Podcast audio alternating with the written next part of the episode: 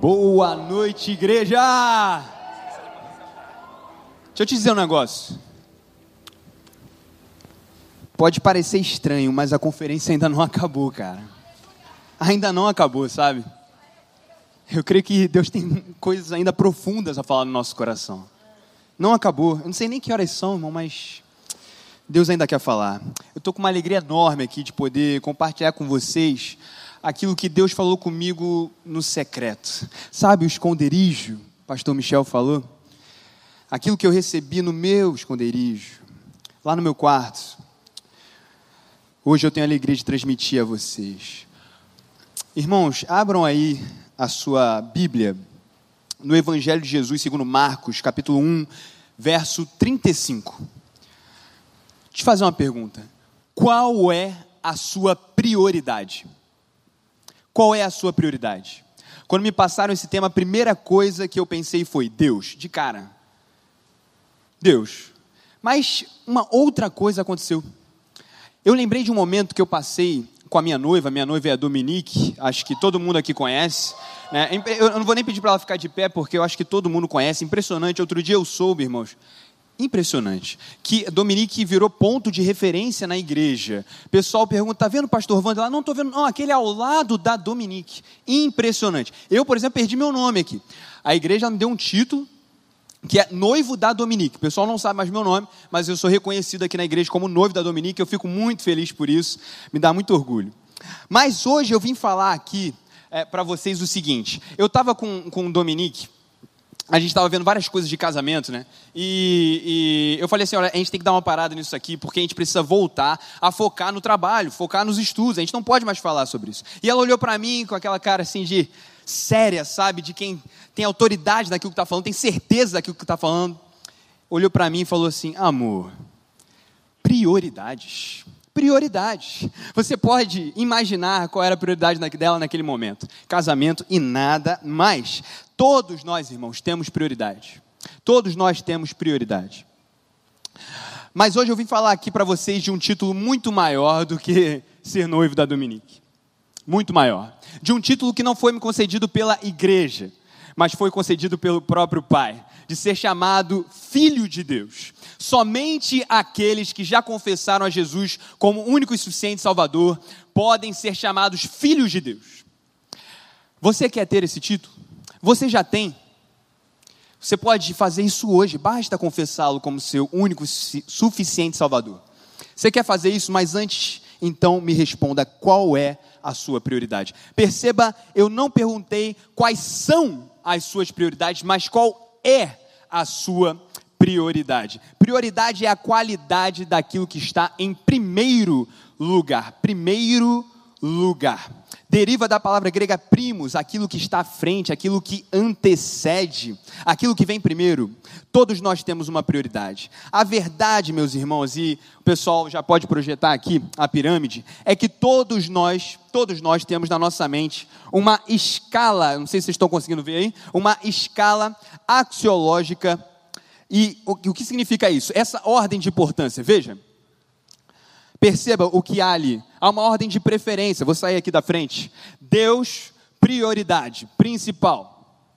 Cônjuge, família, noivos, namorados, amigos mais chegados, irmãos em Cristo, demais amigos, colegas. Eu coloquei aqui, olha só, Deus como prioridade. Imaginando que a gente está aqui na igreja, então a maioria de nós aqui já aceitou a Jesus, tem isso aí, ó, como certeza. A gente crê nisso, que Deus é a nossa prioridade.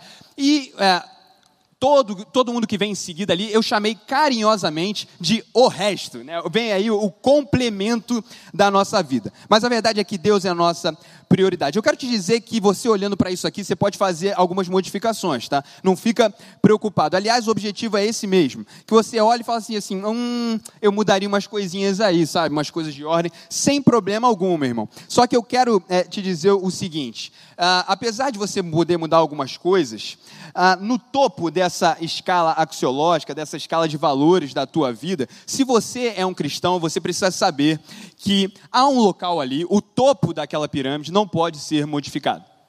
Porque esse lugar, esse lugar já foi estabelecido, já foi pré-determinado na palavra de Deus para que ele esteja ali e ninguém mais. Então, o meu objetivo hoje aqui com vocês é focar apenas no topo dessa pirâmide, ou seja, por que, que Deus deve ser a sua prioridade. Aliás, Deus é a sua prioridade? Ou você apenas crê nisso? Qual é a sua prioridade de verdade? Só você pode me responder, né? Mas é, eu quero ver com vocês aqui, nesse momento, lá em Marcos 1,35, qual era a prioridade de Jesus. E eu acho que você está interessado nisso. Vamos ler juntos? De madrugada, quando ainda estava escuro, Jesus levantou-se, saiu de casa e foi para um lugar deserto, onde ficou orando. Foi lá para o secreto. Simão e seus companheiros foram procurá-lo. Ao encontrá-lo, disseram: Todos estão te procurando, mestre. Jesus respondeu: Vamos para outro lugar, para os povoados vizinhos, para que lá também eu pregue foi para isso que eu vim. Igreja, repita comigo, por favor. Foi para isso que eu vim. Por favor, mais alto. Foi para isso que eu vim. Para que, que você veio? Jesus veio para pregar o Evangelho. E você? Ele veio então para obedecer a ordem que o Pai já havia lhe dado muito antes da criação do mundo, de que ele ia vir, pregar o Evangelho e morrer naquela cruz. Ele era o próprio Evangelho. E você, para que, que você veio? Qual é a sua prioridade? Deus tinha o Pai como prioridade. Não havia absolutamente nada, absolutamente nada acima dele. Marcos 3,20 diz o seguinte: olha o que acontece ali. Então Jesus entrou numa casa e novamente reuniu-se ali uma multidão, de modo que ele e seus discípulos não conseguiam nem comer. Jesus não conseguia nem comer. Quando seus familiares ouviram falar isso, aí vem a família de Jesus saíram para apoderar-se dele, pois diziam: ele está fora de si. É isso que a família de Jesus estava falando. Sabe qual é o contexto aqui? Jesus estava ficando cada vez mais famoso, acho que você sabe disso aí, porque ele estava operando muitos sinais miraculosos. Ele estava expulsando demônios, ele curava paralíticos, leprosos, várias dessas coisas a gente cantou hoje aqui. A multidão então se espremia, eles ficavam se empurrando para chegar perto dele. Então nessa multidão não tinha só gente que queria cura, é bom você saber disso. Tinha gente ali também que estava apenas curiosa para saber o que estava rolando, e tinha gente que queria matar Jesus. Os familiares de Jesus então eles estavam supondo que ele estava mentalmente afetado, que ele estava maluco, que ele corria um grande risco de morrer pela fama que ele havia ganhado. Então é, eles estavam pensando que estavam fazendo um ato de misericórdia, sabe? Não, vamos lá, vamos prender Jesus e levar ele para casa, porque ele está maluco. Ele vai morrer. E a gente percebe então que a família de Jesus não conseguia compreender o chamado dele. Eles conheciam muito pouco de Jesus, eles não compreendiam a missão dele. Olha a continuação dessa história. Falava ainda Jesus à multidão quando sua mãe e seus irmãos chegaram do lado de fora. Eles foram, chegaram lá, eles queriam falar com ele. Alguém lhe disse: Tua mãe e teus irmãos estão do lado de fora e querem falar contigo. Olha a resposta de Jesus, meu irmão. Resposta que pode não parecer tão carinhosa, para você que ainda não compreendeu essa escala. Quem é minha mãe e quem são os meus irmãos? Como é que é? Quem é minha mãe e quem são os meus irmãos? perguntou ele. E estendendo a mão para os discípulos, disse: Aqui estão minha mãe e meus irmãos. Pois quem faz a vontade de meu Pai que está nos céus, este é meu irmão, minha irmã e minha mãe. Misericórdia. A prioridade de Jesus era a missão dele, está entendendo? Era a missão que o pai tinha dado, a prioridade era obedecer.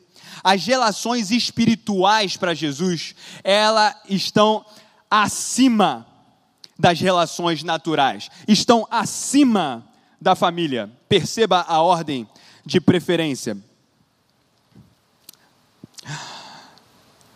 Você quer fazer parte dessa família celeste? Percebeu aqui que surgiu uma nova espécie de parentesco? de natureza espiritual. Você quer ser irmão de Jesus? Sabe como é que você pode fazer isso? Pode fazer isso hoje. Obedeça a Deus, assim como Jesus fez. Coloque Deus como a tua prioridade. Mas sabe, talvez você concorde com tudo isso que eu estou falando aqui. A maioria de vocês deve concordar. Só tem um problema na tua vida: Deus não é a tua prioridade. Você concorda com o que eu estou falando, mas as tuas atitudes não condizem com a tua crença. Aliás, elas estão muito distantes daquilo que você crê. Conhece a história de Marta e Maria? Marta não entendeu que quem estava entrando de, ali na sua casa era o próprio Deus, era Jesus ali encarnado. Marta era amiga de Jesus, perceba isso, talvez você também seja. Ela cria que ele era prioridade, também, talvez você também creia. Mas a sua atitude não condizia com a sua crença. Diferente da atitude de Maria. Maria entendeu a boa parte. 1 Pedro 2,9: Vocês, porém, são geração eleita, sacerdócio real, nação santa, propriedade exclusiva de Deus. Há alguém aqui essa noite que é propriedade exclusiva de Deus para anunciar as grandezas daquele que o chamou das trevas para a sua maravilhosa luz. Às vezes a gente acha, pessoal, que a vida uma vida destroçada é a vida do mendigo. Aquele mendigo sujo lá do centro da cidade, eu estou quase todo dia lá, eu vejo. Mas sabe o que é uma vida destroçada à luz da Bíblia e não daquilo que você acha? Uma vida em que Deus não é prioridade. Olha o que Jesus disse sobre isso. Portanto, eu lhes digo: não se preocupem com as suas próprias vidas, quanto ao que comer ou beber, mas com os seus próprios corpos nem com seus próprios corpos, quando, quanto ao que vestir. Não é a vida mais importante do que a comida e o corpo mais importante do que a roupa, pois os pagãos é que correm atrás dessas coisas, mas o Pai Celestial sabe que vocês precisam delas. Busquem, pois, em primeiro lugar o reino de Deus e a sua justiça, e todas essas coisas lhes serão acrescentadas. Dinheiro para o ser humano moderno, não é que seja muita coisa, não. Dinheiro para o ser humano moderno é tudo. Tudo. O assunto é dinheiro, amizades são feitas por dinheiro. Meus irmãos, pasmem, alguns casamentos são celebrados por dinheiro. Você pergunta para a pessoa como é que você está? Ela fala, correndo atrás. Correndo atrás. Como assim? Correndo atrás. Correria, irmão. Pergunta isso para ele, correria. Estou na correria. Você acha que ele está correndo atrás de quê? Da Bíblia? De pregar o Evangelho? De ajudar os pobres? Ele está correndo atrás de dinheiro, pô. Essa aqui é a correria. A gente está sempre correndo, sempre afastado. Sabe como é que Deus trata o dinheiro? Outras coisas. Outras coisas. Mateus 6,19, 21. Não acumulem para vocês tesouros na terra, onde a traça e a ferrugem destroem e onde os ladrões arrombam e furtam, mas acumulem para vocês tesouros no céu, onde a traça e a ferrugem não destroem, e onde os ladrões não arrombam nem furtam. Pois onde estiver o seu tesouro, aí também estará o seu coração. Ninguém pode servir a dois senhores, pois odiará um e amará o outro, ou se dedicará a um e desprezará o outro. Vocês não podem servir a Deus e ao dinheiro.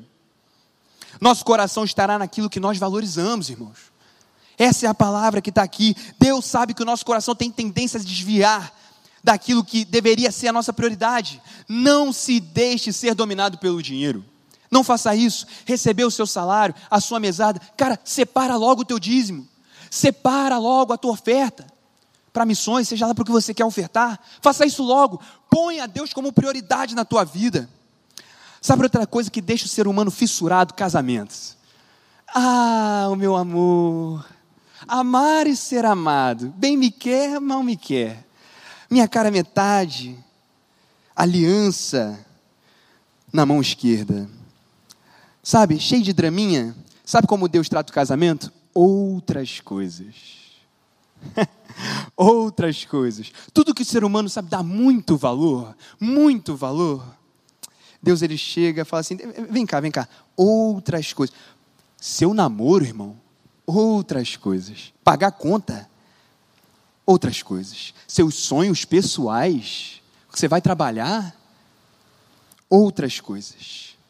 Deixa eu dizer aqui, antes de eu pedir a Dominique em namoro, eu perguntei assim para ela, fiz uma pergunta que pode soar um pouco esquisita para alguns aqui. Eu perguntei assim: você está disposta a ser um acessório na minha vida? Porque o local de prioridade já está ocupado. Eu não estava namorando com ela ainda. A gente só estava conversando. E aí, você quer ter esse lugar de acessório? Porque a prioridade já tem. alguém que está lá e não vai sair de jeito nenhum. Você está disposta a não ocupar o primeiro lugar? Ela aceitou. Tem aceitado até hoje. Sabe o que muita gente faz? 30 dias de namorinho. 30 dias. O namorado ó, ou a namorada já tomou o lugar de Deus há muito tempo na tua vida. Há muito tempo. 30 dias. Não demora muito. Não precisa encher a paciência do pastor perguntando, não, irmão. Vai dar errado o teu relacionamento, pode ter certeza. Se você colocar o teu namorado, a tua namorada, no lugar de Deus, não precisa perguntar, não. Marcar gabinete, vai dar errado. Vai dar errado. Não é uma suposição. Antes de você começar a namorar, você tem que perguntar assim para a pessoa: vem cá, quais são os seus sonhos em relação a Deus? Se eu ficar muito tempo envolvido com a igreja, você vai ficar bravinho? Vai ficar? Coloque Deus em primeiro lugar. Mulheres que estão aqui me ouvindo, vocês querem arruinar a vida de vocês? Fala assim, eu quero destruir a minha vida. Coloque o teu sonho de se casar no lugar de Deus. Faça isso que você vai acabar com a tua vida. Homens que estão aqui me ouvindo, você quer arruinar a tua vida? Coloque a vontade de ficar rico e o desejo sexual no lugar que cabe somente a Deus. Faça isso você vai destruir a tua vida. Se vocês insistirem em permanecer assim, podem se preparar para depressões profundas. Está na moda isso agora. Depressões profundas, crises existenciais, porque a vida sem Deus, em primeiro lugar, simplesmente não faz sentido. Não vale a pena ser vivido. Meu irmão, me responda sinceramente: qual é a tua prioridade? Sinceramente. Mateus 16, 24, Jesus disse: Se alguém quiser acompanhar-me, negue-se a si mesmo. Tome a sua cruz e siga-me, pois quem quiser salvar a sua vida perderá, mas quem perder a vida por minha causa a encontrará. Pois que adiantará o homem ganhar o mundo inteiro e perder a sua alma? Meus irmãos, se Deus não estiver conosco, nada, nada do que a gente fizer nesse mundo terá algum valor. O salmista bem disse lá no Salmo 127: se não for o Senhor o construtor da casa, será inútil trabalhar na construção. Se não é o Senhor que vigia a cidade, será inútil, quem sabe, a sentinela montar guarda. Sem Deus o trabalho é inútil. Você vai passar a vida toda trabalhando, irmão. A vida toda trabalhando, a vida toda na correria, a vida toda correndo atrás. Mas sabe de uma coisa? Você não vai conhecer paz, alegria, gozo nas coisas espirituais não vai conhecer. Será inútil, diz o salmista, levantar cedo e dormir tarde. Sabe essa pessoa que não dorme, porque só trabalha? Será inútil levantar cedo e dormir tarde, irmão. Trabalhando arduamente por alimento. O Senhor concede o sono àqueles a quem ama. Veja, trabalhe bastante, mas saiba a hora de dormir. Saiba a hora de descansar. Saiba a hora de reconhecer quem é que está no controle da tua vida coloque Ele em primeiro lugar. Trabalhe sim arduamente, mas coloque Deus em primeiro lugar. Saiba quem está no controle, não é você. Não adianta virar noites e noites. Confie no Senhor. Saiba a hora de descansar. Saiba a hora de dormir. O que você pode fazer para demonstrar que Deus é tua prioridade? Vamos fazer coisas práticas? Deixa eu te ajudar a que essa mensagem faça sentido para você amanhã. Vamos aplicar isso aí. Fale com Deus assim que você acordar. Ah, mas eu acordo muito cedo. Acorde mais cedo. Irmão. Deus não é tua prioridade? Você gosta de falar, vamos botar em prática. Ore e leia pelo menos um capítulo da Bíblia quando você acordar. Não é possível que você não consiga fazer isso. Prioridade não é aquilo que a gente coloca em primeiro lugar? Não é isso? Segundo, não negocie os valores bíblicos por nada nessa vida, irmão. Nada. Não interessa o que for não negocie de jeito nenhum. Terceiro lugar, esteja disposto a perder tudo para não deixar Deus sair da posição de prioridade. Quando eu digo tudo, é tudo. Dinheiro, namoro, não interessa o que for. Se tiver que perder alguém da tua família, você vai perder. Você está entendendo o que eu estou falando? Olha de novo para a escala. Isso aqui tem que ser real na nossa vida, galera. Não é brincadeira isso. Eu pensei nisso aqui, eu lembrei da época que eu estava lá na universidade e o pessoal dizia que a gente era um, um, universitários cristãos. Aí eu falei assim: não, vamos parar com isso. A Leandra está aqui, está aqui, né? Ela sabe. Eu falei, pessoal, vamos parar com isso. Tem nada de universitário cristão. A gente vai ser agora chamado de cristãos universitários. Como assim? Meu irmão, isso faz uma diferença. A gente vai entender que agora a gente vai para a faculdade para evangelizar as pessoas. Como é que é? Doideiro isso aí. É isso aí. O nosso objetivo principal não vai ser estudar, vai ser evangelizar as pessoas. Que isso, irmão? Tu não vai estudar? Não, eu vou estudar. Mas eu vou estudar com um objetivo. Eu vou estudar entendendo que Deus, quem me colocou nessa faculdade aqui foi Deus. E se foi Ele que me colocou aqui, e a prioridade dele era pregar o Evangelho, a minha prioridade precisa também ser pregar o Evangelho, porque eu sou um cristão, eu sou um imitador de Cristo, eu sou um, um Cristo em miniatura, está me entendendo? Não tem condição, cara, de eu ser simplesmente um universitário cristão. Não, não, não, porque universitários cristãos estão cheios. Gente caladinha na faculdade está cheia. Gente omissa está cheia. Cristãos nominais é o que a gente mais tem. Eu não quero ser assim, não. Já chega a época do colégio. Já chega a época de não pregar o evangelho. Aqui não. Vamos fazer diferente. Vamos bagunçar isso aqui. Para a glória de Deus. Vamos fazer tremer. Aquelas paredes daquela universidade. Vamos fazer isso. Leandra está aqui para não me deixar mentir. Hoje ela é líder lá desse movimento. Meus irmãos, naquele lugar, as pessoas chegavam para mim e falavam assim: Caraca, lá vai aquele maluco. A galera, o pessoal na faculdade não tem vergonha, eles falam na tua cara. O pessoal chegava para mim e queria me humilhar. Eu tinha a impressão de que eu chegava e as pessoas falavam: Lá vai aquele idiota lá que fica pregando o evangelho. Eu ficava quietinho, ficava confiando que Deus tinha um propósito para aquilo. As pessoas acham na universidade que quem fala de Jesus é imbecil não sei se tem universitários aqui, né? Eles acham que a gente é maluco, que a gente é doente, que a gente não é inteligente o suficiente para entender que aquilo é uma mentira. Eles acham né, que é uma mentira. Eu nunca falei isso, irmãos. Mas no final da minha faculdade, tem uma, uma posição lá que é dada às pessoas que têm o maior CR na faculdade. eu perdi algumas aulas para pregar o Evangelho, eu tive que passar por momentos vergonhosos para pregar o Evangelho. Deus estava comigo, me ensinando que eu não deveria ter vergonha. Eu tremi muito na base lá naquele lugar. Mas ao final da faculdade, irmãos, entre mais de 300 alunos de direito na UFRJ, adivinhem quem foi o maior CR? Irmão, sabe quem faz isso? Sabe quem faz isso? Sabe quem confunde os sábios? A pergunta que o pessoal estava falando, eu conseguia ver no rosto deles. Sabe qual era a pergunta que eles estavam falando? Como é que, como é, que é possível esse cara que é um maluco que prega sobre um Deus invisível pode ser o maior CR entre três, mais de 300 alunos da UFRJ? Como isso é possível? Tem gente que é ganha assim. Agora eles estão malucos, eles estão meio confusos estão me mandando mensagem. Pô, se foi esse Deus que ajudou esse cara a chegar lá, é porque deve fazer algum sentido. Talvez ele esteja certo em alguma coisa que ele está falando. Eu queria concluir, meu irmão, perguntando para você o seguinte: como é que é o seu relacionamento com Deus?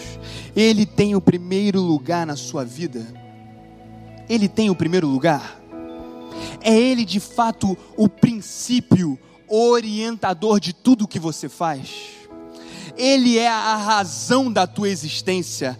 Tem algo que me incomoda profundamente, Douglas, profundamente nas Escrituras. Me incomoda demais. Mas eu aceito porque isso faz parte da graça e da soberania de Deus. Sabe o que é? É que o Senhor de todo o universo, o Senhor de todo o universo, ele poderia escolher uma esposa virgem para se casar. Eu estou falando da igreja. Ele poderia escolher uma esposa virgem. Não seria o mais correto na nossa concepção humana? Mas não foi isso que aconteceu. Ele escolheu uma esposa depravada ele escolheu uma esposa que o trai, uma esposa que não respeita. Meus irmãos, isso me incomoda demais. Mas sabe o que eu faço? Eu quero que você faça isso agora. Se apegue numa verdade. Sabe qual é? É que antes dele se casar com essa esposa, ele disse que purificará a igreja, e aí sim casará com ela, num casamento celestial. E sabe quem é que vai purificar a igreja? Você sabe quem é que vai purificar a igreja? o sangue de Jesus derramado naquela cruz. É Ele que nos purifica, e aí sim poderemos nos casar com Ele. Ele purifica. E eu quero fazer uma pergunta aqui para você: será que há alguém aqui essa noite que queira se entregar a esse Jesus, que queira confessá-lo? e colocá-lo como prioridade. Você quer entregar a tua vida a Jesus? Você quer ser mergulhado nesse sangue que te purifica? Sai do teu lugar agora e vem correndo aqui para frente. Esse é o primeiro apelo. Não acabou não. Se alguém, venha para cá. Deus está falando contigo, é hoje o dia, venha para cá. Assim como aconteceu com Daniel, uma bênção hoje acontecerá contigo. Mas há um segundo apelo. Aliás, é, primeira coisa que eu vou fazer, descer da plataforma. Agora sim as coisas estão nos seus devidos lugares. Porque o meu segundo apelo é o seguinte: você aí, você que confessa hoje, que as tuas atitudes, elas não estão condizendo com a tua crença de que Deus é a tua prioridade se você confessa isso hoje, se isso é uma verdade na tua vida, eu quero que você venha aqui. Nós vamos restabelecer esse compromisso com Jesus, de colocá-lo em prioridade. Meu irmão, não me interessa se você crê nisso. Se você é um cristão, eu já sei que você crê. Não me interessa mais saber disso. Me interessa saber agora se você quer restabelecer um compromisso que foi quebrado. Se você quer confessar a Jesus o seguinte: eu coloquei o dinheiro como prioridade, eu coloquei o meu trabalho como prioridade, eu coloquei o meu namoro como prioridade, eu coloquei meu casamento como prioridade, eu coloquei os meus filhos como prioridade, e esqueci que esse lugar já foi predeterminado na tua palavra. Há alguém aqui? Eu vou ser o primeiro a ficar aqui, porque eu quero reconhecer isso diante de Deus. Há mais alguém que tenha coragem para reconhecer isso hoje? Há mais alguém? Há mais alguém aqui dentro que quer confessar isso? Nós vamos tomar os distanciamentos devidos. Será que há mais alguém aqui? que tenha coragem, se você quiser se ajoelhar, se você quiser ficar em pé, se você quiser ficar pulando, fique como você quiser. Eu vou esperar você chegar. Tem mais alguém falando assim, tá esquisito. Meu irmão, eu não quero saber o teu cargo. Se você é líder, se você é coordenador, se você é pastor dessa igreja, se você está na câmara, você pode vir também. Você está em cima, quiser vir, pode vir. Não me interessa o que você está fazendo agora. Há uma prioridade aqui que é o nosso Deus e nós vamos restabelecer esse compromisso hoje. Não interessa se você está na bateria, não me importa mais. O que importa agora é que a gente vai restabelecer esse compromisso. Pode vir, nós vamos cantar essa música que dá mais motivos para você, se você ainda não se convenceu, de que Deus deve ser a sua prioridade. Adore, cante a Ele.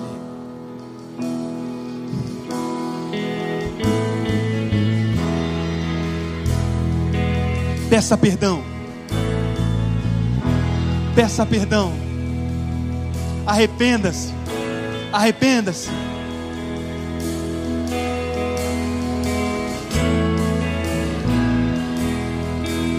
Essa noite de restauração. No mundo busquei.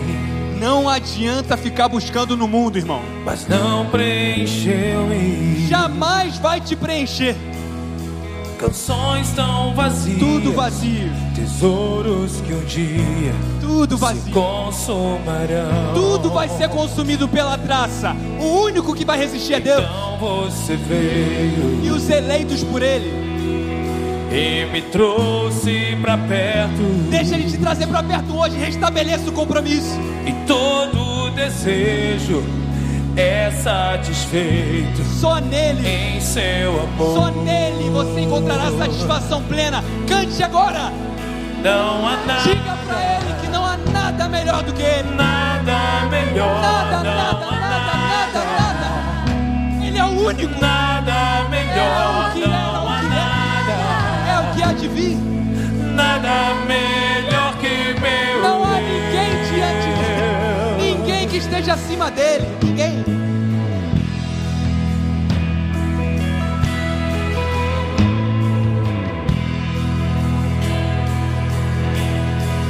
Não tenho medo Eu não vou ter medo. Tenha medo de expor tuas fraquezas. Peça ajuda a alguém, venha. Defeitos e falhas, não vou esconder. Não preciso. Um amigo encontrei. Eu não preciso mais esconder as minhas falhas. Ele é meu amigo. O Deus das montanhas. Confesse e arrependa-se. É o Deus dos vales. Ele vai te encontrar nesse vale.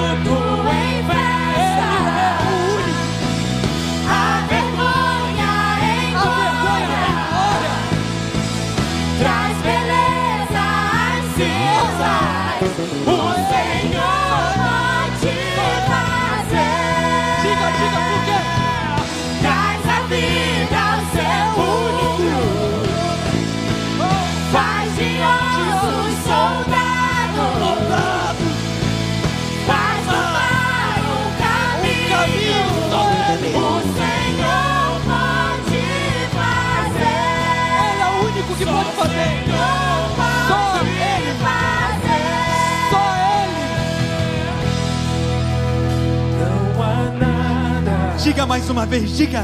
nada melhor. Não há nada, Nada, nada me perdoa, Senhor. nada Diga a melhor. Não há nada. Arrependa-se, arrependa. Nada melhor que o meu Deus. Eu te tirei do lugar onde você nunca deveria ter saído, Pai. Não há nada, Nada, nada, nada melhor. nada melhor. Não há nada, Todo o resto são outras coisas. nada melhor. Só o Senhor é prioridade. nada Oh, aleluia. Aleluia. Aleluia. Oh, meu Deus. Nos perdoa, Pai. Nós estamos aqui com o coração rasgado. Nós estamos arrependidos, Pai.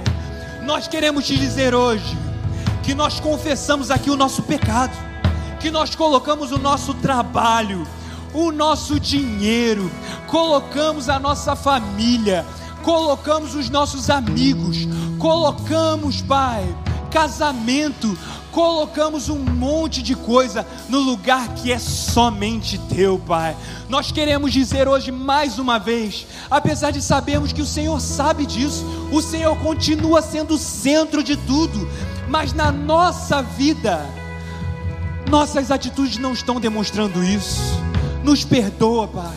Nós sabemos que o Senhor é o Deus de todo o universo, de que o Senhor deve sim ser a nossa prioridade. E nós restabelecemos hoje, fazemos um pacto contigo, um compromisso de que com as nossas atitudes, independente do lugar que nós estivermos, independente do que tivermos de perder, o Senhor jamais jamais sairá do lugar de prioridade da nossa vida, Pai. Ó Senhor, aceita, meu Deus, aqui o nosso pedido de perdão. Nós estamos arrependidos aos teus pés, Jesus. Escuta o nosso clamor. Meu Deus, purifica a tua igreja, Pai, com o sangue de Jesus. Nós sabemos que pelo nome dele temos autoridade, podemos chegar perto do Senhor e o Senhor nos ouve, o Senhor nos perdoa, Pai, nos purifica, porque a tua igreja quer te encontrar, a tua igreja quer se casar contigo, meu Deus. Nós estamos ansiosos por esse dia, a tua igreja que antes depravada, antes pecadora, antes traidora, agora se encontra com o Senhor e poderá no casamento celestial viver a maior festa de todas. Nós ansiamos por esse dia, Pai. Aceita o nosso perdão. Maranata, vem, Senhor. Aleluia, aleluia. Em nome de Jesus. Amém.